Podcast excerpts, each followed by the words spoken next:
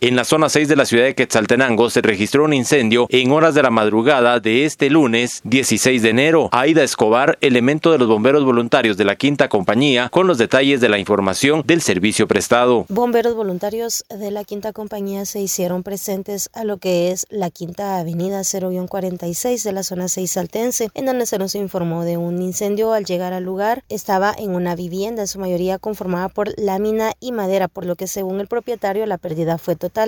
y también se le suma a la pérdida un vehículo de los cuales no se pudieron obtener datos del propietario y pérdidas aproximadas. Asimismo, se procedió a extinguir el incendio utilizando seis tramos de manguera de uno y medio de diámetro interno por 50 pies de largo y un tramo de manguera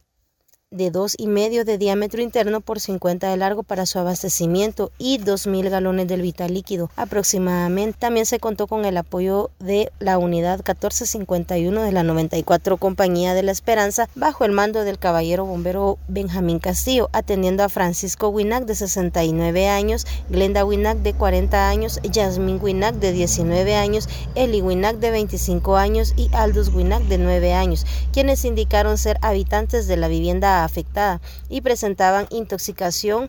debido a la inhalación de monóxido de carbono. Siendo trasladados al Hospital Regional de Occidente, también se solicitó apoyo de unidades contra incendio del campo escuela, presentándose las unidades 894 y 1077. Desde Emisoras Unidas Quetzaltenango informa Wilber Coyoy, primera en noticias, primera en deportes.